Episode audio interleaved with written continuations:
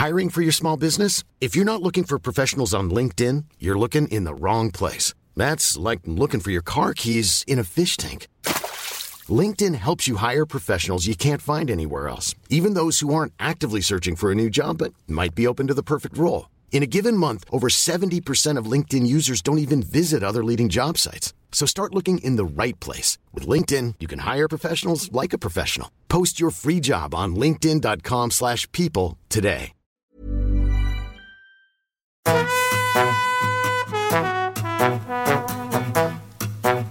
Hola, estás escuchando De piel a cabeza. un recorrido por tu salud con Ana y Rosa Molina.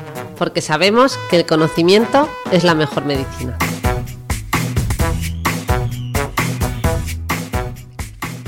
Bueno, no os podéis imaginar el pedazo de episodio que tenemos preparado hoy porque estamos aquí con una amiga mía. Amiga mía, compañera mía y además de plena actualidad mía. No, pero era amiga mía de toda la vida, era mi amiga de la carrera. Lo que pasa es que yo llevo 20 años sin verla y en estos 20 años se ha hecho más amiga de Rosa. No me lo puedo creer. La estás cosificando. Es verdad. La está- Qué peligro tiene, porque eh, aquí donde la, te- la tenemos, ahora os la presentaremos, tenemos aquí a Patri, Patricia Gracia, que ahora es psiquiatra y, y bueno, la- vamos a hablar de un temazo, ¿verdad? Ahora desde hace 20 años ya, ¿eh? Ya, pero yo sigo anclada en el pasado. Y vamos a hablar de un tema súper bonito, porque es cómo vivir una vida, ¿no? Quizá más plena o mejor, teniendo presente la muerte. Un tema que muchas veces es tabú, ¿verdad, Patri? Exactamente. Eh, vamos, yo venía pensando que venía con mi amiga de la carrera, influencer, eh, a hacer un super podcast de, hablando de, de un temazo, ¿no? Eh, y, reflexionando, ¿no? No nos veíamos desde la carrera. La última vez recuerdo estar de jóvenes con la piel tersa eh, en la foto del paso de Ecuador o del fin de carrera y de repente nos encontramos 20 años más tarde para hablar de la muerte. Y es que hemos dejado ya de, de crecer, ¿no? Y parece que estamos empezando a envejecer, ¿no? Nos vimos por última vez en un paso de Ecuador y ahora nos vemos en el Ecuador de la vida. Exactamente, ahí estamos, ahí estamos. No, pero es, es- es muy bonito, sí. Eh, la verdad es que ahora estamos un poquito más cerca de la muerte, eso también es verdad. O sea que. Bueno, en el Ecuador nos hace sentir mejor, porque eh, de momento mm, utilizaremos eh, la- la- el bálsamo de Schopenhauer que, que dice en el arte de sobrevivir que esta es la etapa buena de la vida, donde de verdad empezamos a repasar ¿no? todo lo que ya hemos ido creando con más serenidad, ¿no? con lo cual nos vamos a consolar con eso. No, no, y no es consolar, es que es verdad que estamos en una época muy de. De hecho, hace poco hablábamos en este, en este podcast de que muchas veces felicidad es igual a serenidad, ¿no? A ese estado de ataraxia que decían los eh, estoicos, y yo creo que, que es un poco verdad. Pero bueno, Ha dicho Patricia a repasar, pues vamos a repasar eh, los inicios de Patricia. Eso, eso. Y si hablamos, si empezamos desde el inicio, entonces tengo que hablar yo porque era amiga mía primero. Entonces, yo a Patricia la conocí en la carrera. Aquí donde la veis, eh, bueno, no la veis, la escucháis, es la persona más brillante que jamás vais a conocer. Y yo soy un poco aduladora, pero esta vez eh, Rosa sabe que hablo de verdad. O sea, tenéis aquí a la persona más brillante de toda mi carrera. Yo me he estudiado toda la carrera de medicina gracias a los apuntes de esta mujer, que por cierto no tomaba apuntes, tomaba esquemas gráficos. Yo no sé cómo pude estudiar, porque como tiene este cerebro tan privilegiado, ella escribía en modo jeroglífico, pero al final sus compañeros de clase aprendimos a descifrar esos apuntes. Y creo que, bueno, en vez de preguntarle cuántas matrículas de honor sacó en la carrera, le voy a preguntar si hubo alguna asignatura en la que no sacase matrícula de honor. Yo ¿Hay eso- alguna asignatura que no sacaras matrícula de Yo honor, solo Patri? tengo que añadir que Ana siempre tenía fama de exagerada, ¿eh? Sí, hombre, eso, de, eso lo saben nuestros Lo saben los escuchantes ya. Pero, pero esta vez es verdad, yo doy fe que no es así. No, lo que lo Lo que exagera pasa es que Ana, Ana- la doctora Ana Molina era muy brillante también, no se quedaba atrás, ojo. Pero comparada con Patri, ya no os digo que exagera, no. no exagera en mi letra que me traducían mis propios amigos. Es verdad, había- había- a veces teníamos que traducir, le decía, chicos, aquí qué he puesto. Y, y unos compañeros nuestros, ¿verdad? Diego Malón y Judith Millastre le decían, oye, que esto significa, Patri, este, es- esto que has puesto significa esto. Pero, pero bueno, ahora os dejo la presentación. poniendo una abuela de cebolleta, ¿eh? Sí, venga, estamos en modo abuela cebollita, como dice Cristina Mitre. Voy a dejar que Rosa la presente de verdad. Yo tenía estas ganas de presentarla en- de, de lo que yo quería de, y recordaba de la carrera, pero Rosa, que ahora es compañera suya psiquiatra también, os la presenta como Dios manda. Bueno, como Dios manda, ¿no? Que todo esto forma parte, ¿verdad? De- dicen, ¿y, y tú de quién nuestro eres? libro vital. Efectivamente. Pues nada, yo coincidí, con- llevamos coincidiendo en psiquiatría ya muchos años, pero lo cierto es que últimamente estamos coincidiendo más que nunca, porque... Gracias a las redes. Efectivamente, gracias a las redes sociales y al campo de la psicogeriatría que ahora os contaremos. Este es Pero uno de los ángeles de las redes. Que Eso es. Contaba Hoy esta hemos mañana hablado de ángeles y demonios. Eh, hemos tenido una jornada aquí en la Comunidad de Madrid eh, sobre, bueno, pues hemos hablado de adicciones sin sustancia, ¿verdad? Ha sido una jornada muy interesante y, por supuesto, había que hablar de redes sociales. Y han venido también, ¿verdad?, el equipo de ADCOM, del Hospital Gregorio Marañón, que estaba a punto de arrastrar a los tres ponentes, a Ignacio Cibeira, a Marisol Roncero eh, y a Ricardo, eh, a que se vinieran aquí a grabar también el podcast, pero no ha sido posible, era demasiada improvisación. Pero bueno, vamos a seguir con- contigo, Patricia, psiquiatra, te formaste en el Hospital Clínico de Zaragoza eh, y actualmente trabajas en el Hospital, eh, Hospital Miguel Servet. Eres profesora asociada en la Universidad de Zaragoza, hiciste tu tesis en depresión y demencia. Y bueno, sigues haciendo, ¿no? Estás muy activa en investigación, sobre todo en el campo de la psicogeriatría. Actualmente, de hecho, pertenece a la Junta Directiva de la Sociedad Española de Psicogeriatría. Y bueno, una parte muy novedosa, interesante y especial es que también está muy activa en redes sociales, es ilustradora y trata de transmitirnos conceptos importantes de la salud mental a través de la imagen. ¿Cómo se llama su cuenta? Es eh, Patricia... Neuropsiquiatría ZGZ. Es que soy así de poco marketingiana, es me va. ZGZ Zaragozana, por si no lo habíais pillado. Zaragoza. O sea, ¿De Zaragoza? Psiquiatría ZZ. Jodo. También tengo que, que suavizar un poco a Rosa, ¿eh? que es verdad que, que, eh, el tema de la ilustración, desde que descubrí el movimiento de la medicina gráfica, me pareció una herramienta potentísimo ¿no? para, para eh, conceptos que llegan directos al, al- al lóbulo derecho del cerebro ¿no? e impactan o tienen mucho más impacto transformador. Y, y de hace dos años a esta parte me dedico a hacer monigotillos e intentar eh, que transmitan cosas, ¿no? Pero bueno, en ello estoy con mucha ilusión, así que Nada, allí me tenéis. porque os va a gustar sin duda. Oye, Patri, ¿y alguna cosa más de la que nos hayamos olvidado? Porque Patri, como siempre, además es otro culo inquieto y está metido en mil cosas. Además de la medicina gráfica, me has hablado algo de filosofía y... Bueno, ese es mi, mi próximo proyecto, ¿no? Ah. Pero bueno, voy a. Claro, al, al final, el, el problema de apasionarse con todo es que acabamos en modo casi colapso, ¿no? Y hay que ir soltando cosas para, poder dedicarnos a cosas nuevas. Pero bueno, eh, este podcast de hoy eh, es bastante introductorio de esto, de hecho, ¿no? Está, bien. Es un verdad, tema es- mucho más existencial y filosófico. Es verdad, es verdad, es verdad. Vamos a filosofar un poco. Pues venga, si quieres, vamos, vamos a comenzar ya con el tema que de hoy. ¿Por dónde, ¿Por dónde abrimos este melón, con perdón? Porque es importante hablar de, de la muerte desde nuestra salud mental. Claro. Eh, a ver, parece que la muerte es algo que no nos afecta y sobre todo durante la primera mitad de la vida no pensamos en ella, ¿no? Pero, pero hay muchas cosas de nuestra vida cotidiana eh, en las que la muerte está latente al menos, ¿no? Aunque no la pensemos consciente, por ejemplo, eh, a la hora de decidir o de, o de elegir, ¿no? Porque cada elección, cada decisión supone una renuncia, ¿no? Y, eh, claro, cuando somos jóvenes tenemos un abanico de posibilidades muy amplio. Cuando estamos en el instituto, ¿qué carrera vas a escoger? Que eso va a determinar hacia dónde va tu futuro. ¿Qué- de- después de cada carrera, en nuestro caso en medicina, ¿qué especialidad? ¿Y, a qué ciudad vas a vivir? O sea, de, jóvenes, pues tienes un abanico de posibilidades hacia los que tu vida se va a encaminar según la decisión que tomes, ¿no? Y, lo que estamos viendo ahora, o, o la sensación que yo tengo ahora respecto a las nuevas generaciones, cuando eh, esa falta de compromiso o de decisión también es esa angustia de, de- de renunciar, ¿no? O de aproximarse a esa, a- hacia la muerte, que, que es la, la imposibilidad de más posibilidades, ¿no? qué Según dijo Heidegger, esto. ¿eh? esto no lo digo yo. a la imposibilidad de más posibilidades. Es que es verdad que potente esto, porque yo creo que es- nunca había, pen- o sea, siempre he pensado que había que tener presente la muerte para vivir mejor, pero es como dice Patri, hasta para decidir mejor es bueno tener presente la, la muerte. Y, y es que es un tabú social eh, absoluto, lo, lo evitamos y lo seguimos evitando. De hecho, yo misma cuando me propusisteis hablar de la muerte en este episodio decía, yo pensaba para adentro, bueno, ya le daré yo la vuelta para que terminen hablando de la vida, pero no, no, es que es súper importante eso. Bueno, es que estamos hablando de la vida. Exacto, de la vida auténtica, que ya no- nos adelantamos, ¿no? Cuéntanos un poco de la vida auténtica. ya que estamos, ya, que, estamos.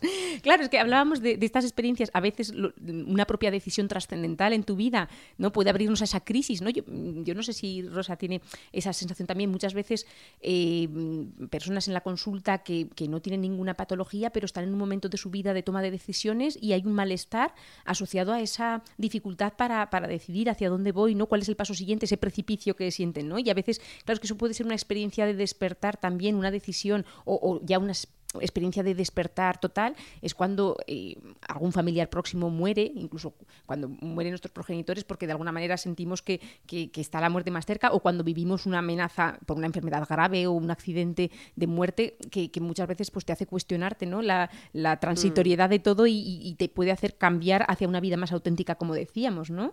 Sí, a mí me encanta el concepto este, ¿no? De experiencia de despertar, porque como a veces vamos, ¿no? Como decíamos esta mañana en las jornadas, sedados, y ahora más que nunca, y sedados pues hasta, ¿no? Por esta tecnología que nos invade, eh, pues eh, eso es lo que tú has dicho, ¿no? Mm, grandes pérdidas o, eh, o, la enfermedad, el tomar contacto con nuestra propia vulnerabilidad hace como que despertemos, ¿no? Ese estado de ensoñación en el que estamos y, no sé, ¿no? Y, y, digamos, oye, pues vamos a vivir mejor, ¿no? De una manera más auténtica.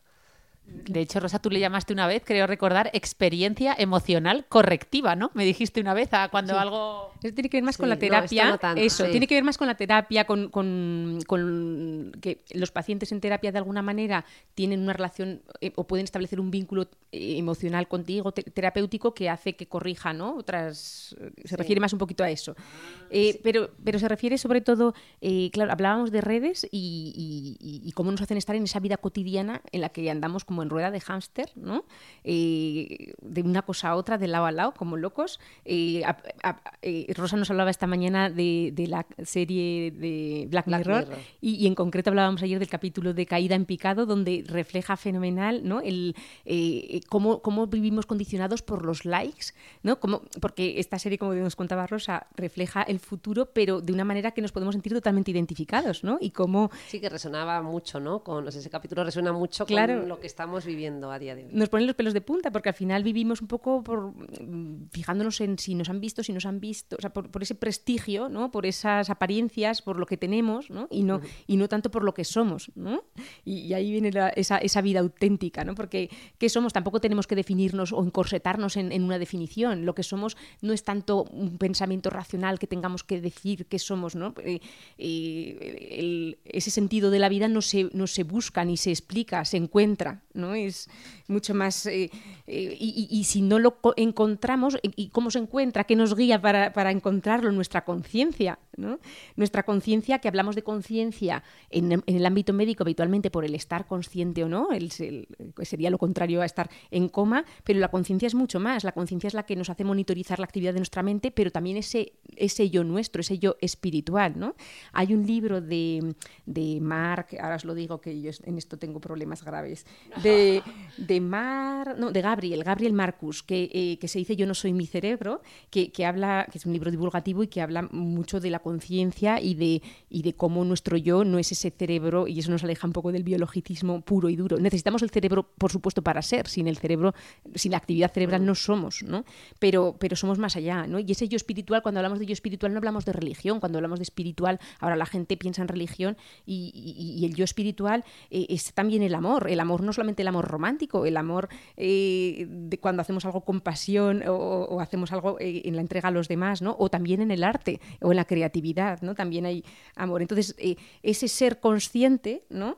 es lo que mm, nos guía en el, en el, sentido de nuestra vida, ¿no? Lo contrario sería un conformismo social, el, ser como nos dictan la, la sociedad, o bien en las sociedades occidentales como un conformismo, o bien como un, un totalitarismo en las sociedades orientales. Todo esto que estoy contando tan bonito lo dice Yalom en su libro eh, Mirar al sol o terapia existencial, ¿eh? que, que, es de donde... es, un, autor que lo puede leer todo el mundo, ¿no? Sí, sobre todo el libro Mirar al sol, en el que habla de la muerte de una forma muy divulgativa, es un libro muy recomendable donde muchas de estas ideas las desarrolla ¿eh? y, vamos, es ultra recomendable porque para también es una experiencia de despertar, ¿no? El tomar conciencia de todo esto. Pero cuando hablábamos de una vida auténtica, también tenemos que hablar de una vida responsable.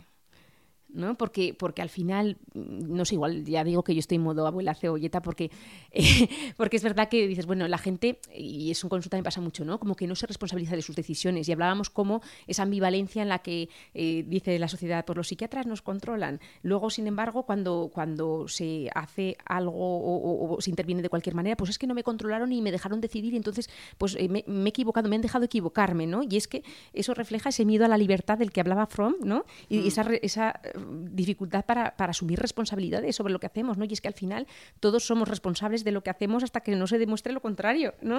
claro, qué bueno.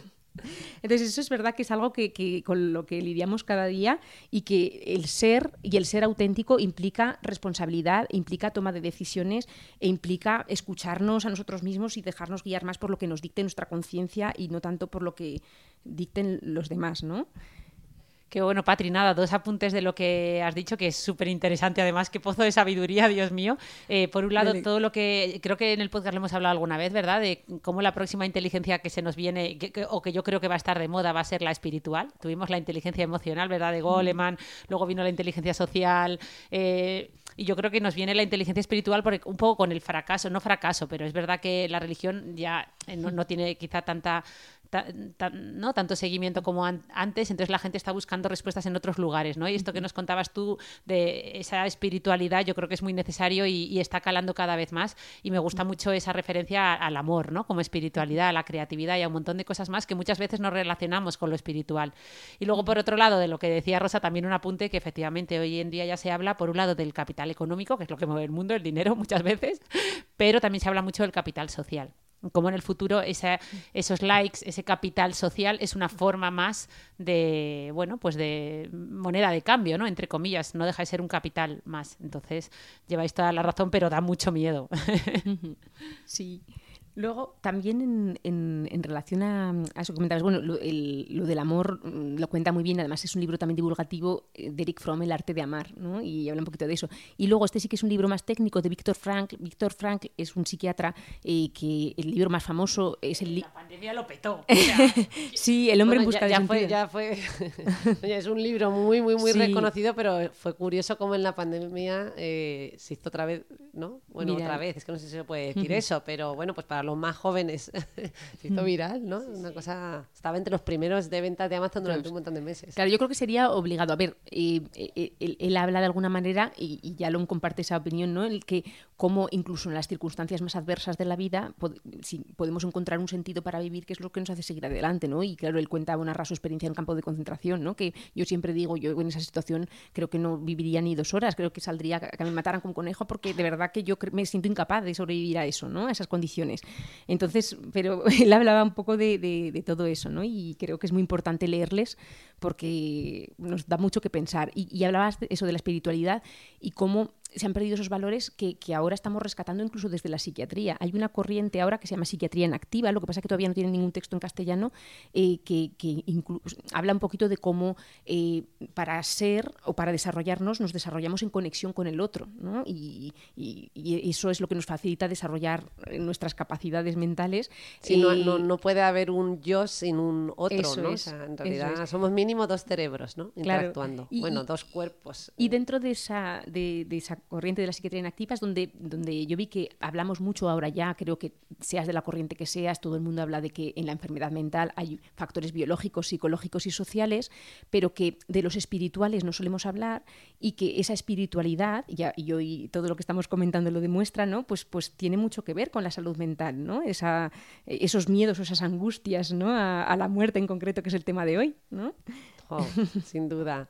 Oye, y yo pensando, eso nos has mencionado, por tanto, la responsabilidad, la conciencia, y yo creo que podemos nombrar aquí como más elementos, ¿no? No sé si, o sea, cuestiones como la propia autorrealización. Claro, sí.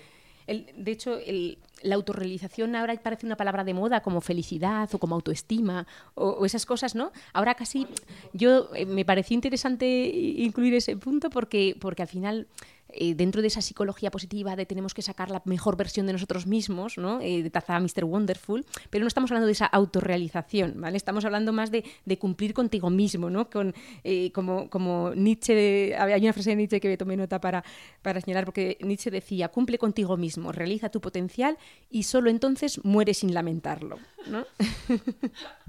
Toma ya.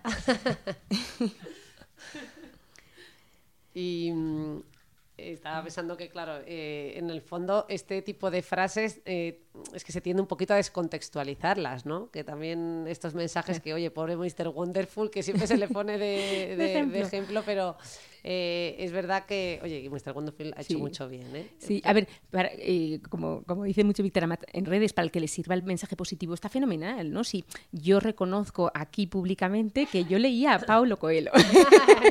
yo, me lo he leído todo. el bueno, todo lo de Paulo Coelho, luego todos los del secreto y todos estos que vinieron también en su de momento me sentó muy bien. Sí, hay que empezar por algún sitio. No puedes empezar por los libros que leéis vosotras. Yo lo intenté, pero dije, voy a empezar por aquí y ya luego iré leyendo cosas que me recomiendan mi hermana. Todo psiquiatra he leído autoayuda antes de ser psiquiatra y luego ya se ha metido en materia dura. Pero bueno, la cuestión es que sienta bien o puede ayudar en un momento en el que estamos en sintonía con eso y no tenemos un problema de salud mental, y mucho menos un trastorno, ¿no? Pero que, que, el problema para una persona que lo está pasando mal o una persona que, que, se siente mal porque toca sentirse mal, pues, pues bueno, esos mensajes de tienes que estar bien, pues les hace luchar contra ese estar bien que no, no pueden ni, ni deben también, ¿no? Que también tenemos que permitir que el que esté mal esté mal y no pasa nada tampoco, ¿no? Que, que, que sobre todo yo creo que el problema es la industrialización de la felicidad y de, y la monetización, ¿no? Que, que al final que yo no tengo nada en contra de que la gente se gane la vida y sobre todo si tienen ideas creativas, pero, pero claro que al final hemos industrializado la, la, teoría de la mente, la felicidad y, todas las cosas y todo lo que... A ver, luego igual va a pasar con la espiritualidad probablemente, como decía. pero bueno, la cuestión es que, que evidentemente eh, pues todo sacado de contexto, aunque parta de una buena idea y que mm, pueda ayudar a, a mucha gente que entre en sintonía con eso, lo cual está genial, pero que no sirve para todos, que todo no vale para todos y menos si, si estás pasando por un momento difícil de tu vida o, por problemas o trastornos de salud mental. ¿no? Claro. ¿no? Y que muchas veces eh, que no todo depende de ti, que muchas veces estos mensajes positivos eh, al final es como, venga, estás mal porque quieres, puedes, tú puedes, tú puedes, ¿no? A veces no puedes, a veces no puedes aunque por más que quieras. Entonces ahí está el problema, ¿no? El poner el locus de control en uno mismo siempre no se puede. Que no, hay que bien ¿no? Pero bueno, es que está claro que, esto, que estos mensajes, es que tampoco es que el que los ideó dijo, venga, esto para la esquizofrenia o para, ¿no? Hay que decir que el que lo ideó, lo ideó, pues, pues a lo mejor hasta para él mismo o para ella misma. Eh, lo que pasa es que luego la propia sociedad es la que coge e industrializa esto, ¿no? O lo, lo hace masivo y lo reduce y lo quiere aplicar a todo, ¿no? O sea que somos nosotros, ¿no? Como parte de la sociedad, los que debemos hacer un buen uso de esto, saber cuándo se puede aplicar, cuándo aplica y cuándo no. Es decir, estos mensajes, pues a lo mejor una persona en un cuadro de trastorno depresivo mayor, pues no, no aplica. Sí, porque además que ahora todo el mundo habla de salud mental, pero hablan de una salud mental que hablan más de emociones, es que mi sensación es que ahora están hablando del mundo emocional más que de la salud mental. Mm. ¿no? Entonces, eh, claro, eh, aplicado, o sea, eh, la verdad que sí, se habla de depresión, pero como no se reconoce lo que es una depresión de verdad, pues al final acaban dando estos consejos a una persona con depresión que todo lo que hacen es perjudicarle más porque ya bastante culpable se siente de no estar como es y no poder hacer las cosas, ¿no? Mm. Bueno, de hecho, yo recientemente, hoy hemos hablado de este libro de Mal Estamos, de Marta Carmona y de Javier Padilla, que se lo regalé aquí a la otra Ana Molina, y que, por cierto, aquí les lanzo una invitación a, ellos, que son psiquiatra y médico de, familia, para el año que viene, que les tenemos que fichar para el seminario de neurociencia clínica, porque vamos a hablar de, ¿no? de todo este malestar, efectivamente, que muchas veces son estados emocionales que entran dentro de esa horquilla de no, no patológico y que podemos estar experimentando todos. Eso es. Sí, además ahora tenemos los nuevos, o sea, bueno, el nuevo psiquiatra, el nuevo gurú, eh, que es eh, el algoritmo, ¿no? Tanto de, TikTok como, de, como de Instagram. Yo me he dado cuenta que, detecta rapidísimamente, pero mejor que una... O sea, tiene una empatía, eh, el algoritmo detecta exactamente cómo estás y te va mostrando vídeos de mucha gente hablando de, como decíais vosotros, lo que parece salud mental, pero no son más que gente hablando de emociones que muchas veces no tiene formación, ¿no? Y esto tiene que ser hasta peligroso a veces, creo, ¿no? Porque...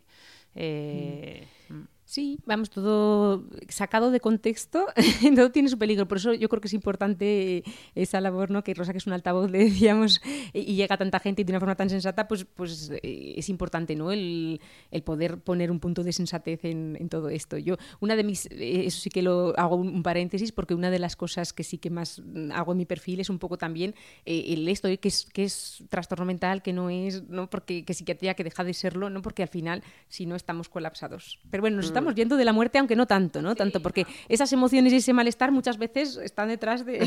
sí, sí, Eso vamos, oye, ¿por qué no conectamos, volvemos a conectar y te pregunto por la conexión y el compromiso? Claro, fíjate, esto era una propuesta de tarea ¿no? Y era que, que bueno, en, en, principio, ¿cómo trascendemos? ¿no? Porque al final, eh, para evitar o minimizar esa angustia de muerte, la mejor receta es estar en conexión y comprometernos con lo que hacemos y con los demás, ¿no? Y, poder estar en conexión con, con ellos.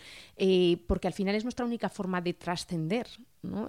Más allá de, la paternidad o la maternidad, eh, que dejamos un ser que viene de nosotros, pero, pero hay muchas más formas de trascender a través de lo que hacemos, eh, no solamente a nivel productivo, sino a nivel de, de, los demás. Eh, y en este sentido habla, habla Yalom de la teoría de las ondas concéntricas, ¿no? Como un gesto o algo que nos han dicho en algún momento, en principio sin, sin mucha intención, nos ha podido repercutir o hemos podido reflexionar, ¿no? En un ejemplo tonto, que había una compañera enfermera que se llama Natalia, que, que, aprovecho para, para, hacer agradecimiento, que, que yo llevaba un, un, año trabajando fuera de Zaragoza y viajando todos los días a una hora para allá, una hora para acá, yo venga a quejarme, venga a quejarme, ¿qué hago yo aquí? Ahora que estoy en mi mejor momento, tendría que estar allí y en el hospital investigando. Bueno, la cuestión es que un día me dice la tía, todo seria, oye, pero ¿tienes alguna otra alternativa? Eh, pues vale, ya deja de quejarte. Y, y, vale, que es que me dijo algo muy obvio, que es que no me aguantaba ni yo, pero, pero fíjate, es que eso es, fue un, un comentario que en su momento dado fue como un dardo, ¿no? Y trascendió porque a mí me hizo cambiar de actitud. Es, una anécdota un poco igual No, que se va de tema, bien. pero, pero ¿cómo? A veces hay que aterrizar los temas con ejemplos de estos que yo creo que to- yo me estaba sintiendo súper identificada, porque es verdad que a veces te, te lo tienen que decir claro, por muchas, es mejor, ¿no? O sea que... Lo que es Sí, bueno... no, eh, yo quería matizar que tú, eh, tú lo que estabas era trabajo, ¿no? Porque en Zaragoza trabajáis, a veces os tenéis que Sí, mover entre, eh, cubrís eh, el área sanitaria. Claro, de este todo caso. Aragón, eh, es verdad que, que en Aragón... Lo digo porque este formato de trabajo aquí, Claro, por es- ejemplo, no lo tenemos. Claro, porque yo creo que ahí tenéis una red a lo mejor que los periféricos están mejor con- conectados por cercanías y allí pues está todo como muy disperso y a lo mejor pues te toca trabajar en un comarcal que está pues a una hora, hora y cuarto en coche del centro, que dicen que no es para tanto, pues bueno, para mí que no que tú conduzco que ir fatal. a trabajar a una Sí. hora y cuarto y volver tres días a la semana, ¿no? Y- Eso, sí, sí. Bueno, pues es- ese...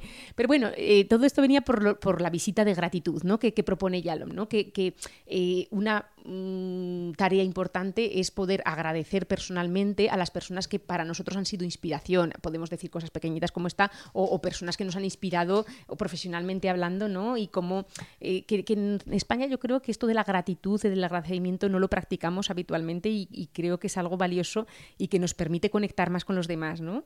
Y hablando de conexión, un tema que, que Rosa y yo muchas veces eh, nombramos en redes, eh, podríamos hablar de la soledad, que es la alternativa, ¿no? La conexión es una buena receta contra la soledad, contra esa soledad existencial y, y psicológica, ¿no? Mm.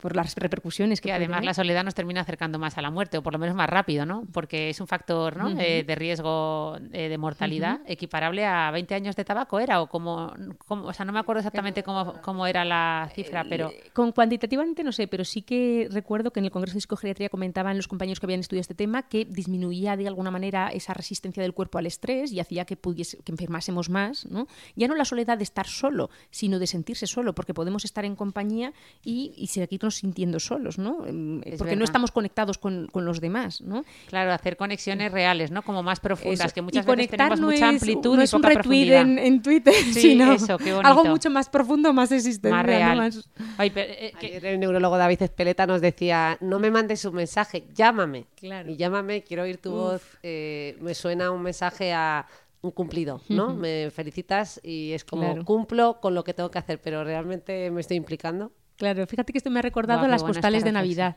que estos mensajes en cadena que, que no te das cuenta ni quién se lo mandas, Sí. versus la, po- la- la postal que mandas por correo postal que yo durante unos años he estado haciendo, ¿no? Porque me parecía un poco una forma mejor de conectar, ¿no?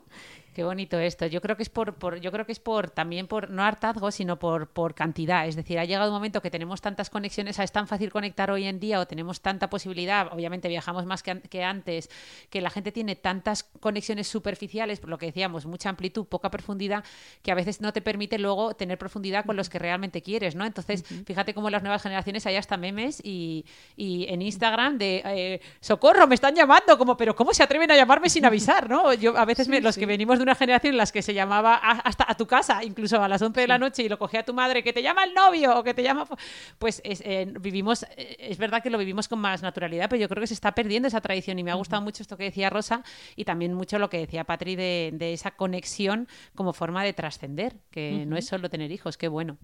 Sí, ¿no? y es que eh, justo tengo yo además un post que se está gestando, además en la idea de, de, la imagen que tiene que ver con todas esas conexiones que ha señalado Ana, ¿no? Estamos como hiperconectados.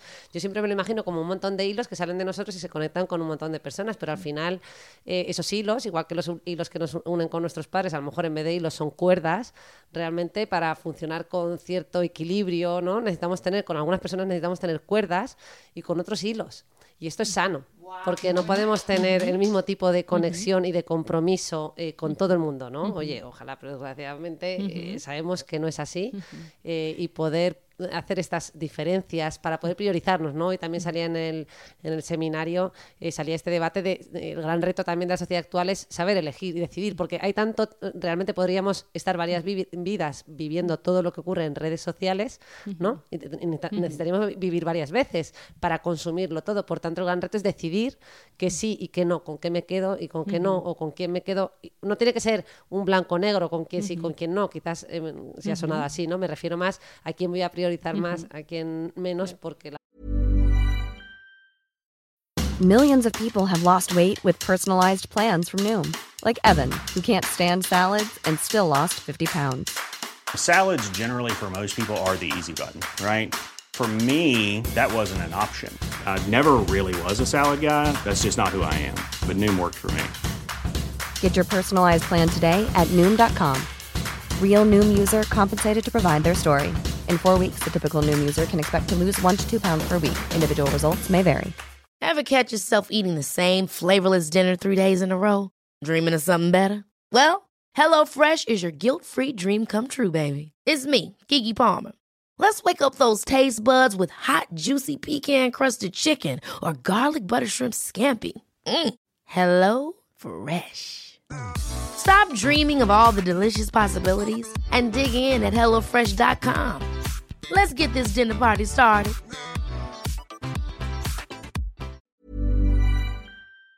La vida, pues, uh -huh. sí, estamos en el Ecuador, ¿no? Decíamos. Establecer prioridades y tener en cuenta en esas prioridades ese sentido, ¿no? Pero sobre todo también eh, el dedicar menos tiempo a lo superficial, ¿no? Y el justo al trabajo, aunque nos apasione, ¿no? Para poder estar sí. con la gente con la que queremos estar, ¿no? Porque sí. luego se nos pasa la vida.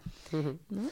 Bueno, te, te, dejamos volver. Estábamos con el tema de la soledad. Sí. Eh, además, tú y yo hicimos hace poco ¿no? Uh -huh. un podcast, un post sí. donde distinguíamos ¿verdad? entre soledad social, ¿no? en uh -huh. cuanto a su aspecto más cuantitativo, y una soledad emocional, ¿no? con uh -huh. respecto a ese aspecto más eh, pues cualitativo, ¿no? y se refiere al componente más íntimo de las relaciones de, de confianza.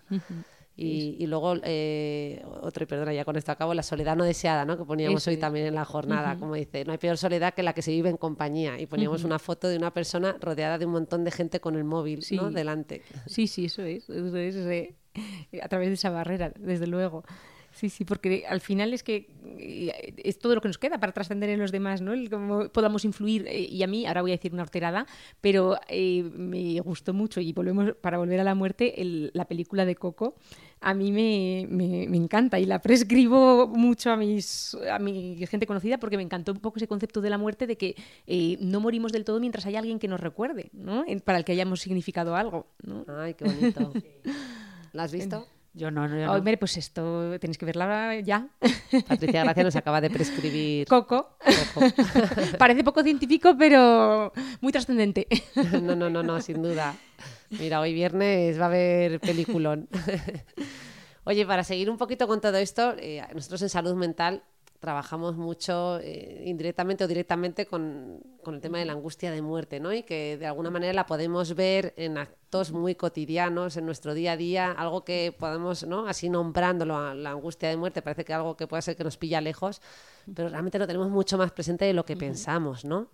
Eh, no sé si nos quieres uh -huh. desarrollar un poquito sí, este sí, tema. Sí. O sea, a ver, por una parte, primero señalar que la angustia de muerte es algo inherente al ser humano. Eso es. ¿vale? Otra cosa es que neguemos y que no pensemos en la muerte, sobre todo durante la primera mitad de la vida, ¿no? Pero, pero bueno, todos tememos de algún modo a la muerte, ¿no? El temor a la muerte no es que temamos a la muerte de forma global, ¿no? Eh, solemos temer pues la imagen que tenemos también por la simbología asociada, ¿no? Pero, pero sobre todo tememos a cosas más concretas, tememos sufrir, cuando eh, tememos el dolor, ¿no? Mm, tememos eh, el aislamiento, la separación de los demás que supone la muerte, pero incluso la separación de nosotros mismos, ¿no? Y eso es lo que Unamuno desarrolla en, el, en su libro del sentimiento trágico de la vida, ¿no? Como eh, puede ser que no vaya a haber nada después de la muerte, ¿dónde quedo yo? ¿no? Entonces es ese, ese miedo, ¿no? Eh, pero de, de, alguna manera ahí está la importancia pues, para minimizar, o sea, si pensamos en que cuál es el temor concreto, cuando hay una persona que teme a la muerte, cuál es el temor concreto, pues de alguna manera podemos a lo mejor abordarlo mejor, sobre todo en personas que estén en una situación de riesgo de muerte más inminente por una enfermedad terminal, ¿no? eh, porque, por ejemplo, pues ahí está la labor de los cuidados paliativos para minimizar el sufrimiento y mejorar la calidad de vida durante esas fases, ¿no? O, o también eh, el, el, la importancia de, de, de, estar presente y acompañar a las personas eh, en esas fases, porque muchas veces negamos tanto en la sociedad la muerte que cuando hay alguien que está en una situación de riesgo, eh, parece que no quieres sacar el tema o no quieres que él se entere que se va a morir o, eh, y, y, cuando a lo mejor pues, eh, hay que acompañar y estar presente ¿no? y, y, y, quizá el que sepa que se va a morir o no, quiero decir que esto no vale para todos igual como decíamos antes para otras cosas, ¿no? pero, uh -huh. pero que, que, que, tiene derecho a saber que se va a morir porque igual él necesita organizar cosas o, o despedirse, pero ese acompañamiento es fundamental en, en, esa, en esa fase. ¿no? De todas maneras, Epicuro nos dice, muy, muy epicurio él, que, que, no hay que temer la muerte porque mientras vivimos no nos afecta ni nos hace sufrir y cuando se nos impone tampoco causa dolor porque eh, supone la pérdida de sensaciones. ¿no? Entonces, bueno, según él no hay temor posible, pero la realidad es que hay todos tenemos un temor a la muerte que forma parte de la salud, que hay unas fases, como decíamos antes, más trascendentes, ¿no? Y que a la mitad de la vida eh, emprendemos una carrera contra la muerte y ahí eh, le, planteamos a la doctora Ana Molina qué opina, porque nos empezamos a retocar o a, o alisar o a estirar eh, para no parecer viejos y, si dentro de eso, más allá de las modas y de, los modelos de belleza, no hay una angustia de, de muerte, ¿no? Es verdad, pues mira, nunca lo había visto así. O sea, me ha gustado muchísimo lo que has dicho de, claro, yo creo que el mayor miedo que todos tenemos eh, es lo que tú decías, ¿no? De, de esa, se esa, separación, ya no de los demás y de todo, sino la separación de ti mismo, ¿no? De dónde quedo yo.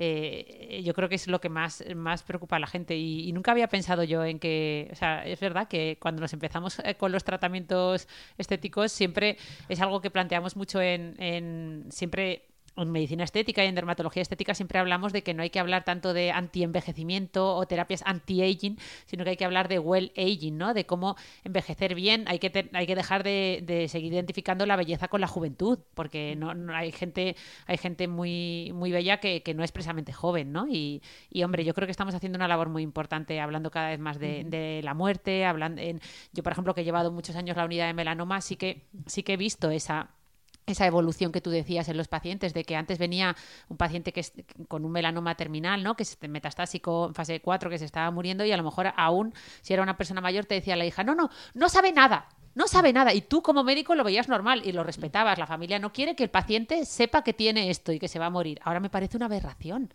Ahora que estamos, ¿verdad?, en la fase de, informar al paciente, de, de, responsabilidad en todos los sentidos con el paciente, eh, yo creo que, que, que, que, es mucho más lógico, ¿no? Eh, oye, escuchándote hablar me he acordado, es que has, has nombrado ya además hay, hay autores ¿no? que, que, hay que revisar. Me acuerdo también de Elizabeth Kubler-Ross, porque has uh -huh, mencionado el tema uh -huh. de acompañar a la muerte, ¿no? Uh -huh. Y ella fue una psiquiatra, creo que era suiza, ¿no?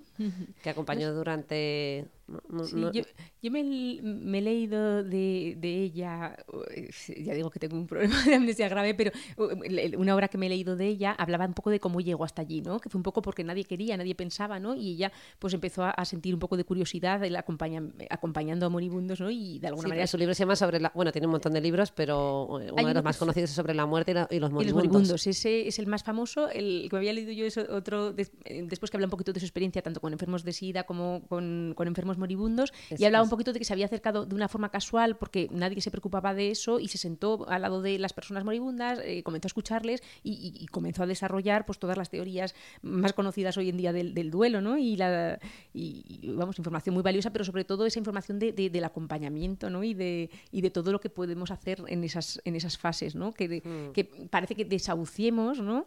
Eh, y, al final es donde podemos empezar a hacer muchas más cosas, ¿no? Esto mm. se me ocurre, o esto lo, veo, lo vemos mucho más también las personas con demencia, ¿no? Mm. Que, la, la cabra tira al monte. Y- Aquí la psicogeriatra. pero es verdad, ¿no? Que cuando mm, damos un diagnóstico fatalista de una enfermedad terminal o, o- o una demencia, parece que estemos desahuciando a la persona, ¿no? Y, y- y hablando de desahucios, eh, también el, el reflexionar sobre cómo la muerte la entendemos como un fracaso médico, ¿no? Como que, que fuera algo evitable cuando todos nos vamos a morir y, y es algo natural y el precio que tenemos que pagar por, por ser humanos, ¿no?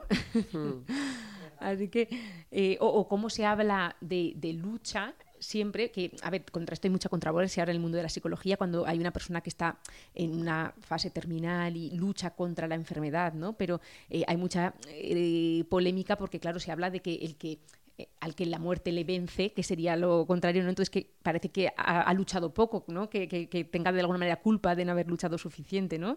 Entonces eh, hablaba, mm, ahora no recuerdo en, en qué texto lo he leído, pero bueno, eh, nombraba un poquito esto, ¿no? Como, como ni siquiera somos capaces de, de hablar de una persona moribunda, que a lo mejor moribundo tampoco es el término más acertado, pero, pero es una luchadora, ¿no? O es- y parece que estemos en esa lucha médica contra la muerte que sea algo que, que podamos so- solucionar cuando todos nos moriremos, ya lo siento decirlo así, pero tenemos que tener conciencia de ello para poder ser más Claro, conscientes tener- ¿no? de nuestra vida. de estos límites nos permite vivir mejor, que es de lo que va es. este podcast, ¿no? Exacto. Porque tener referencias, eh, pues yo creo que sin duda algunas nos hace más fuertes cuando no, la- no las tienes, cuando vives vulnerable y al vaivén de, pues de lo que te dicta, ¿no? No, no sabes qué, y entonces de repente te ves en contacto con el fin de la vida y echas marcha atrás, echas la mirada atrás y ah, angustia, ¿no? Eh, y hablando de esa angustia, vamos un poquito en, en la idea de, de lo que estábamos comentando, de la angustia de muerte, cuándo se convierte en patológica, cuándo esta se manifiesta ¿no? en esos cuadros que a veces atendemos en nuestras consultas. eh, Sí, sí, como- en los trastornos de angustia, como su nombre indica, ¿no?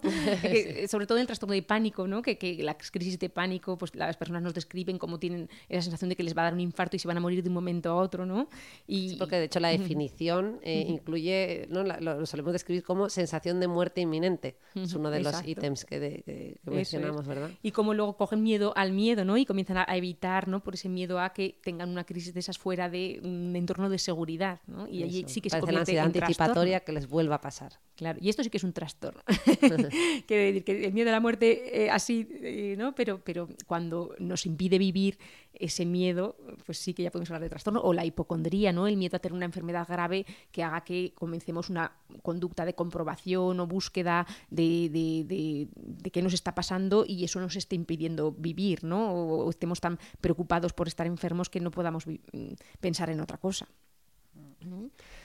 Y, y nosotros en consulta, aparte de todo este tema de, la ¿no? de los mm, trastornos de angustia, trastornos de ansiedad, eh, abordamos mucho el tema de, al final, bueno, de la muerte, ¿no? Porque la tenemos sobre la mesa. Al final exploramos casi por defecto las ideas de suicidio, Claro. ¿no? Es algo que parece que no, que tradicionalmente la gente dice, no, eh, eso no, o, no, los que no tienen la formación dicen, no, pero a lo mejor le estás dando una idea o igual promueves precisamente esa idea. Nosotros solemos decir, mira, esto ya se le ha ocurrido a la persona antes y, y bueno, y eso es un tema que repetidamente en las consultas de salud mental se pone sobre, sobre la mesa y se explora activamente y se habla de ello, ¿no? Claro, nosotros, como dices, es que en distinto grado, yo muchas veces, y les, planteaba a los estudiantes que es muy interesante ver cómo mm, las personas nos hablan de la muerte eh, con distinto, desde distinta perspectiva, ¿no? Pues, por ejemplo, y que es lo que más nos alerta a nosotros, personas que eh, hablan de la muerte en un contexto de una depresión mayor, ¿no? De una depresión mayor, hablamos de una depresión clínica y, hablamos de personas que se sienten, eh, se reprochan el pasado, se sienten culpables a veces en un grado delirante, ¿no? Se sienten perseguidos por la policía, hablamos de casos graves, ¿no? Como se sienten perseguidos eh, y porque han hecho algo muy malo que no te saben contar, pero hasta el punto de que les van a meter en la cárcel, ¿no? Eh, a ver, normalmente eso son, hablo de casos más graves, ¿no? Pero eh, como digo, como un poquito los sentimientos de culpa pueden llegar a ser muy Sí, intensos, yo creo ¿no? que estos casos extremos o más, ¿no? o más graves y que son muy ilustrativos y nos permite Claro. también entenderlo mejor, que si nos movemos a lo mejor en los casos más... Claro, Pero igual casos más, más habituales en la depresión, pues esa sensación de, de no valgo para nada, o, o esa sensación de falta o desesperanza en el futuro, ¿no? que, que es lo que hace que la persona con depresión piense en la muerte como una salida. ¿no? Y esos son los casos eh, más obvios en los, que, en los que el suicidio es prevenible porque la depresión se trata y se cura. No siempre, obviamente, tras el suicidio hay una depresión clínica, aunque hay que descartarla. Muchas... Pero bueno, es el cuadro que más se asocia. ¿No es el suicidio donde es más frecuente? El cuadro clínico que más se asocia. Es verdad que muchas veces en la consulta del día a día, muchas veces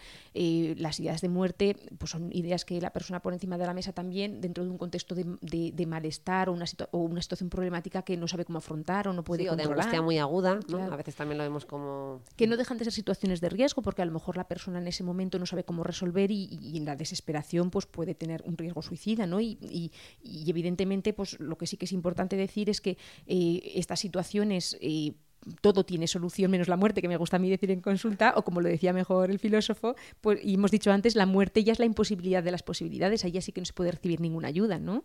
Eh, pero es muy interesante. Y ahí no hay, no hay marcha atrás ni hay arrepentimiento, ¿no? Que... Claro, muchas veces dicen, sí, pero dejo de sufrir, ¿no? O, o, dicen, no soy tan valiente para, para... Hay personas que sí que tienen pensamientos o deseo de morir, pero no... Eh, te dicen, no soy tan valiente para hacerme daño, eh, pero dices, bueno, o, o, eres valiente porque sigues en, en ello, ¿no? Que, que es muy valiente para estar sufriendo y estar en el día a día ahí, ¿no? Pero bueno, por eso el, sí que es importante y tenemos que también decir desde aquí el, el, el que el suicidio casi siempre es prevenible y es importante pedir ayuda porque mmm, todo tiene solución o, o, o, se puede, al menos si, si, lo ponemos enfrente de alguien y de alguien profesional, ver qué, qué soluciones o qué alternativas tenemos frente a eso, ¿no? Mm, qué importante, ¿no? Hacer esta llamada a pedir ayuda. Y, y, este aumento de suicidio que, del que tanto se habla últimamente en la televisión entre los jóvenes puede tener que ver por una falta de herramientas de gestión emocional, más que porque entiendo que ahí no habrá tanto un cuadro de depresión detrás, sino gente que no sabe cómo, o sea, que no entiende ni lo que le está pasando, ¿no? Y que o, o, o no, o bueno, habrá de todo. Claro, hay muchas conductas autolesivas también, ¿eh? como, como mecanismo autorregulador, también como conducta de imitación. Decían que era como la, la, conducta que más predecía, que, que era la, la, conducta asociada que mejor predecía un suicidio eran las autolesiones. Claro. Decían ayer en el telediario, claro, ¿eh? habló, atención. Yo, yo, no soy experta en adolescentes, insisto, pero, pero en lo que eh, pude ver o puedo ver en, la, en, las, en las guardias, eh, la verdad es que es muy, en, en, adolescentes todavía es más complejo, ¿eh? porque a veces la, autolesión en sí puede ser un mecanismo regulador y que el, que el adolescente no piense en sí en la muerte. Siempre es algo que tenemos que explorar, por supuesto, ¿no? Porque también luego mm, puede haber una autolesión que sea un signo de malestar o una forma de, malestar, de, de manifestar el malestar, o personas que dicen que se lesionan también como una forma de, de regular o aliviar la ansiedad, ¿no? Y, pero bueno, es que ya digo que el, el, suicidio es un tema muy complejo que da para sí, otro. No, no, y me ha gustado mucho este paralelismo que hacías con post. que no solo autolesionarse, no es solo a lo mejor eh, hacerse un corte en el claro. brazo o arrancarse el pelo, es que el, el, mero hecho de no de seguir atrancado, ¿no? En ese, o sea, de seguir haciéndote daño con emocionalmente, sí. Uh -huh. Y de no cuidarte, ¿no? Que lo hablábamos en, en, un, en otro podcast. Tenemos un podcast dedicado al suicidio. Ah, y invito vale. a, y remito a todos los oyentes sí. a ese episodio porque yo creo que es interesante y tratamos muchos aspectos, ¿no? Eh, aunque eso es un campo amplísimo y uh -huh. da para muchos manuales, o sea que imaginaos. Total. Bueno, siguiendo un poquito con el tema, yo creo que Patricia, siendo tu psicogeriatra especializada ¿no? en, en, este campo, habiendo hecho tu tesis en, en, trastornos neurocognitivos que se llaman ahora, ¿no? Ahora uh -huh. ya también hemos cambiado el término demencia por trastorno neurocognitivo, aunque se sigue usando, ¿no? Un poquito. Eh, esto nos pone, ¿no? También sobre la mesa el mismo tema. Claro, porque al fin y al cabo la muerte, o sea, la muerte, perdón, el envejecimiento, y, a ver, pues te aproxima a la muerte. Ana lo decía nada más entrar, ¿no? Ya estamos más cerca. Aunque todavía nos vemos lejos y por eso nos permitimos, yo creo, hablar con, con Yo tanta... te he visto igual que en la carrera, o sea, yo no he visto ninguna diferencia. Tiene, vamos, ni una arruga, está perfecta, pero sí, sí, es verdad que ya estamos más cerquita, cada vez más. Bueno, pues la cuestión es que en ese, en ese en el envejecimiento, cuando pues, la persona mayor, y hablo de las más, más mayores que nosotras un poquito más, eh, pues claro, tiene, en, cuando en, en, las personas mayores, en las personas eh, ancianas, las, la muerte tiene mayor predominancia por, por su proximidad, ¿no? Eh, pero bueno, también es cierto que los mayores eh, atesoran ya un pasado y su experiencia, ¿no? De cara a que, que están en una fase en la que la muerte eh, configura también su identidad, ¿no? Y, y, Erickson en ese sentido describía en esta fase que la tarea de la persona es eh, poder trascender, como decíamos antes, ¿no? Poder hacer repaso o evaluación de, de o sea, estar en conexión con los demás y, sen sentir esa trascendencia, pero también integrar lo que ha sido su vida, ¿no? Y aceptarlo, claro. Bueno, de hecho, las, las curvas de felicidad dice que son en forma de U, ¿no? Que tienen, o sea, que cuando más felices somos es en la, en, bueno, en la infancia eh, y luego otra vez en la, en la última etapa. O sea, que es cuando se dispara la felicidad según.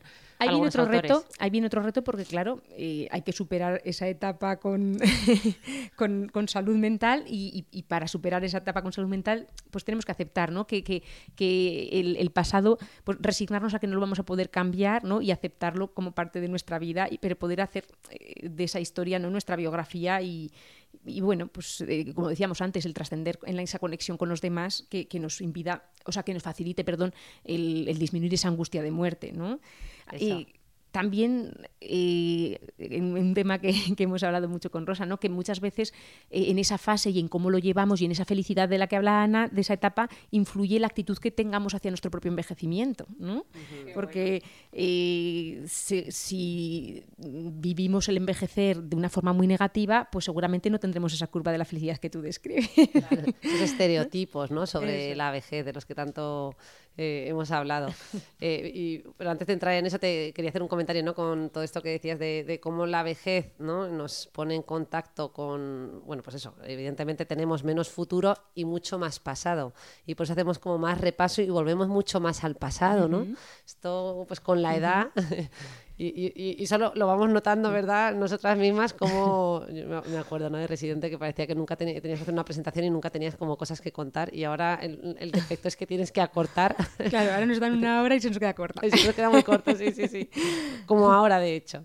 Así que bueno, pues con, ¿no? Pues vuel- tiendes a volver y a repasar eh, Claro, todo ese pasado. todo. Y, y Erickson lo describe muy bien en esas eh, fases del desarrollo psicosocial y esa última, ¿no? De integridad del ego versus desesperación, ¿no? Que Claro. él ponía como una edad aproximada en torno a los 65 años. A partir de esa edad es en la que entramos en esa etapa en la que, bueno, pues vamos viendo, ¿no? Cómo, eh, cómo no- nos integramos, ¿no? O trascendemos, como decías tú. Claro. Fíjate que aquí siempre me surge a mí una reflexión cuando hablamos de la importancia de nuestra memoria y nuestros recuerdos, ¿no? El, crear memorias o el atesorar memorias y cómo la demencia ¿no? borra esa parte y lo cruel que, que resulta, ¿no? El pensar que, que en una parte en la que tienes que integrar tu vida eh, la olvidas, ¿no? Pero diré como mensaje esperanzador lo importante que es eh, esa historia de vida y conectar con, con lo que ha sido la vida de la persona, porque a lo mejor no puedes recordar o evocar, pero siempre estímulos como la música que le conectan con, con- la raíz, ¿no? O, eh, pues, pues puede- fotos, o sea, cosas que puedan ser un estímulo, o la compañía de alguien familiar que a lo mejor no se acuerda de quién es o- o qué relación tiene con la persona, no sabe decir esta persona es mi hija, pero sabe que es alguien familiar y cercano y sigue conectado a esa persona, ¿no? Entonces, como en, en la demencia, a pesar de ese olvido de la historia personal eh, que no son capaces de evocar, eh, también es importante esa conexión con el pasado y con la historia de vida. Mm, Sí, sí, sí. Oye, volviendo a nuestro tema de los estereotipos, ¿no? Ese edadismo, discriminación eh, por edad, mm, cómo al final a través de la cultura y, y de, lo, de lo que vivimos eh, podemos llegar a influenciar, eh, decíamos ¿no? en, en- en- en otro congreso recientemente, que las expectativas que tenemos con respecto a la vejez puede hacernos vivir más años o menos años. Bueno, de hecho es que esto lo hemos contado también en este podcast, ¿no? Levy, que es una de las principales investigadoras en este campo, tiene un montón de publicaciones, dice que las personas con estereotipos negativos hacia la vejez viven hasta siete, de media hasta siete años menos, ¿no? Como si se tratase de una profecía autocumplida, como si eso, esa negatividad, esa serie de, ¿no? de, de adjetivos que le ponemos a la vejez, pues la gente con más años es más torpe, es más incapaz, pierde funciones cognitivas, eh, no aporta, ¿no? Este tipo de pensamientos nos empobrece y al final también puede marcar un poquito nuestro... Es que si siento que ser mayor significa eso, cuando yo sea mayor voy a comportarme así y por tanto caigo en una claudicación por desuso, física y mental. ¿no? bueno. Entonces hay Mm. cuadros de deterioro que tienen mucho que ver con que como soy mayor, y muchas veces los mayores lo dicen en consulta, como yo ya soy mayor, yo ya no puedo estar bien, ya no puedo ser feliz, ya no puedo estar contento. ¿no? A veces personas con depresión que, no eh, la llaman como tal y, y le dicen es que ya soy mayor. ¿no? Pe- Pero bueno, en este caso, incluso sin depresión, eh, esa apatía vital, ¿no? como ya no tengo un rol, ya no tengo una función y de ahí la sociedad, tanto esas etiquetas que nos, que nos marcamos respecto a lo que significa ser mayor, pero también eh, el valor que en la sociedad atribuimos a los mayores, ¿no? porque parece que cuando ya no somos productivos, cuando nos jubilamos ya no somos productivos, perdemos además esa conexión social de las relaciones laborales, ¿no? que al fin y al cabo pues, también nos dan un poquito de vida, ¿no? y, eso en una sociedad productiva nos, nos desahucia, ¿no? Hacia, hacia no valgo para nada. O esa falta de conexión generacional, hablamos en conexión con la brecha digital, pero es que yo creo que incluso en el lenguaje, yo ya empiezo a sentirme desfasada cuando se hablan de términos eh, de, de, nuestros días, digo, o sea, ya me siento bastante... bueno, pregúntale a la doctora Ana Molina que se sabe todos los términos de actualidad, los anglicismos, los anglicismos. Yo me lo sé todo, me lo sé todo, me lo sé todo. Solo te tienes que bajar TikTok, eh, estar soltera en tu casa aburrida y ya te digo yo que dos días te... Eso no te preocupes, que en dos días te pones con el lenguaje pues de los jóvenes. De alguna manera eso sí no que eso hace que nos sintamos no conectados, ¿no? Y luego una cosa importante también es cómo... Soltera que no sola, ¿eh? cómo, definimos, cómo definimos a los mayores eh, según la edad que tengan, ¿no? Y, y, personas de la misma edad pueden no ser comparables en términos de salud, pero también en términos de vida vivida, ¿no? Y eso creo que lo decía eh, Seneca en su libro de cómo vivir una vida mejor o algo así, no me acuerdo el título concreto, pero, pero dice eso, ¿no? Que, que, la, que mucha gente, no, lo tengo aquí en, la, en, la, en la, te os lo digo, os lo digo con propiedad, eh, de la brevedad de la vida, es un tratado, sí, sí, sí, sí, que también de ahí he sacado bastantes ideas de las que contamos y, y hablaba de cómo hay gente que solamente se ve que, que ha vivido por las canas que tiene, ¿no? por la fecha de su DNI, que, que, que tenemos que tener una vida mucho más trascendente y que, y que diga muchas más cosas de nosotros que, que las canas que peinamos o, o, la fecha de nacimiento. O las arrugas que nos quitamos. No le quites arrugas a la vida, ponle más vida a las arrugas. Es el lema de la doctora Ana Molina. No, que sepáis que las predicciones en dermaestética, y siento arruinar toda vuestra trascendencia y toda vuestra profundidad hablando de mis temas, eh, es que en el futuro no vamos a ver caras con arrugas. O sea, olvidaos de esas caras llenas de arrugas Ay. porque en el futuro no vamos a ver caras con arrugas. Igual que ya no vemos muchos dientes mal y casi todo el mundo los tiene blanquitos y tiene sus aparatos puestos y los tiene bien, pues eso mismo está pasando con... Pero con... a mí eso me da desesperanza. A mí me gustan las, las arruguitas estas que se hacen en los ojos. cuando, ahora con la mascarilla, ahora con la mascarilla que yo veo las arrugas de mis pacientes cuando están bien, ¿no? Que los veo antes de entrar a la sala y ya veo que ya, ya se le ha pasado la depresión, que, esta está- que les ha salido, ¿verdad? Sí, sí, benditas arrugas. Ya, es verdad, pues eh, bueno, esas son las predicciones, ¿no? Luego, luego ya no se No cumplen. quiero, ya sabéis no que los quiero seres humanos. hacerle boicot a la doctora Ana Nah, Molina. Estos son predicciones y los seres humanos somos muy malos prediciendo el futuro a largo plazo. Sí que somos buenos en el futuro a corto plazo, pero a largo plazo somos malísimos. Bueno, Aldous Huxley, muchos autores lo, ¿no? ya se anticiparon a un futuro en el que nos estamos metiendo, ¿no? Por mencionar unos, algunos, pero no, no somos tan malos. Bueno, lo que somos malas en este podcast es eh, calculando los tiempos. Patricia tiene que coger un tren de ave y se tiene que marchar, así que vamos a ir acabando. Eh, siempre nos gusta finalizar con algunas conclusiones. Aquí la otra Ana Molina le encanta pedir tips, algo que, a lo que rehuimos los psiquiatras y los psicólogos porque nos cuesta la vida, pero vamos a... a- Consejos, consejos, recetas. Consejos y recetas para, para un buen morir, ¿no? Y, y, no un mal vivir, ¿o cómo? Eso. Eso. Yo casi, como me dijisteis que acabáis con tips, casi he hecho un decálogo. Ah, no, no llega perfecto, tanto, no llega tanto, pero... perfecto. Perfecto, un Y decálogo de cómo- diciendo, todos tememos a la muerte, pero la muerte en sí no tiene nada que temer, porque volveremos al lugar que estábamos antes de nacer. Y esto lo dice Picuro, ¿no? Qué bueno. Por si nos angustia, ¿no? Y de hecho, ayer leí a alguien en Twitter que, que decía, ¿dónde estabas en 1980? Y decía, muerto. Y dice, ¿pero cómo muerto? Y decía, no, no, pues es que yo solamente entiendo vivo o muerto. y me gustó, me gustó, porque me parece que va al hilo, ¿no? Oye, yo estaba naciendo justo ese año y tú también. Luego, segundo, como humano, tu cuerpo es mortal, ¿no?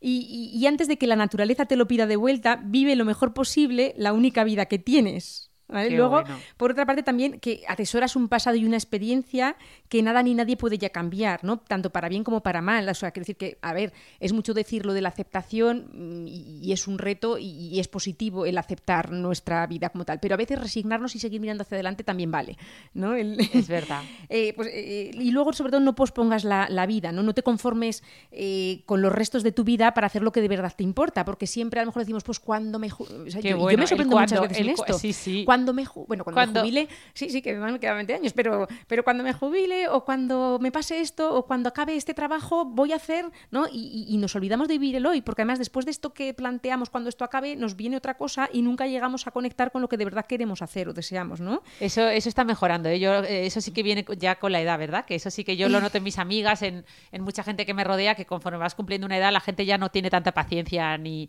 O sea, tiene otra, otra percepción del tiempo. Y es, ya no es el cuándo tal, ya es ahora quiero hacer Claro. esto y nos Ojalá. volvemos más disfrutones. Ojalá ¿no? si es lo que empezáis a notar es que estáis haciéndolo bien. Eso. Y por último, que tenemos que consumar nuestra vida para morir de forma victoriosa. Ahí, ole. Esto es de Nietzsche, ¿vale? Qué pero, bueno. pero me parece que en ese sentido, ¿no? Mm, Nos guste más o menos por otras ideologías, pero yo creo que en ese sentido eh, esa es la autorrealización de verdad, ¿no? El que, el que vivamos al fin y al cabo como si nos pudiéramos morir mañana y eso no significa tampoco vivir de forma superficial, porque sí, sino mm, haciendo lo que nos interesa a nosotros, ¿no? Y, y conectando con quién, con quién estamos o con, quién somos, ¿no? En realidad. Eso, o sea, como acostarte cada día sabiendo que has hecho las cosas un poquito mejor que el día anterior, ¿no? O que has hecho las cosas como tú querías hacerlas. O sea, que no has eh, actuado en base a lo que tú decías, a las expectativas de los demás, sino conectando contigo, con la gente que te importa, ¿no? Pero a veces no caer en el checklist, porque a veces he hecho Ya. todo lo que tenía que hacer, ¿no? No, Pero- no, no. No hablo de checklist de Eso. productividad, de lo que tú dices, más superficial, sino no- cosas de tuyas, ¿no? Más Eso internas es. de, jo, yo quería ser más asertivo, o quería ser Claro. más disfrutón, quería ser un poquito más hedonista, o vivir una vida con más propósito, y esto Claro. que he hecho hoy me va llevando por ese camino, así que me acuesto tranquilo sabiendo que, que me voy acercando. Mira, y esto me permite empalmar con lo que os decía de que iba a ser mi, mi despedida, ¿no? Porque al fin y al cabo, hoy hemos hecho una conexión muy valiosa, ¿no? ¡Es porque, verdad! ¡Totalmente! porque eh, cuando normalmente tenemos una experiencia de conectar con las personas que nos sentimos bien, pues eso nos hace acostarnos mejor, ¿no?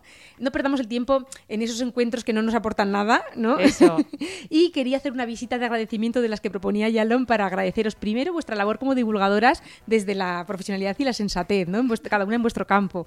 Y luego, pues el haberme invitado aquí a hablar con vosotras, que ha sido un gusto. Imagínate, imagínate el agradecimiento que tenemos nosotras y cuando me lo dijo mi hermana fue como de... re- O sea, yo me tenía que ir este fin de semana, tenía que estar en un viaje con amigas esta tarde, que hoy estamos grabando en viernes, y, y me dijo mi hermana, va a estar Patri en Madrid y se- a lo mejor se anima a grabar un episodio con nosotras. Dije, mira, esto es el evento del año, o sea, fuera todo porque, porque que venga Patri a, a Madrid a- y que se ofrezca a grabar con nosotras este pedazo puesto de sabiduría, es todo un honor, así que gracias, gracias, gracias a ti, infinito, vamos, Hoy nos gracias. podemos ir a dormir tranquilas. Sin duda alguna, Jo, muchísimas gracias Patricia, nos ha encantado un tema ¿no? Eh, que hay que poner sobre la mesa, como bien se ha dicho aquí, y que nos va a ayudar a vivir mucho mejor. Así que con esto nos despedimos, esperamos todos vuestros comentarios, sugerencias eh, y estrellitas, por supuesto.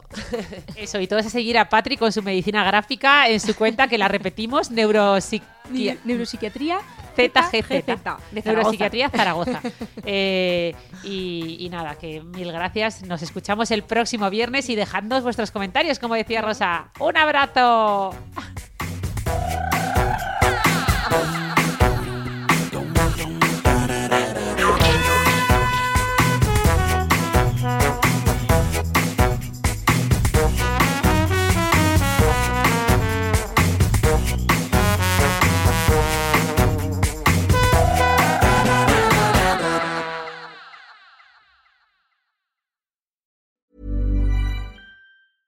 Ever catch yourself eating the same flavorless dinner three days in a row?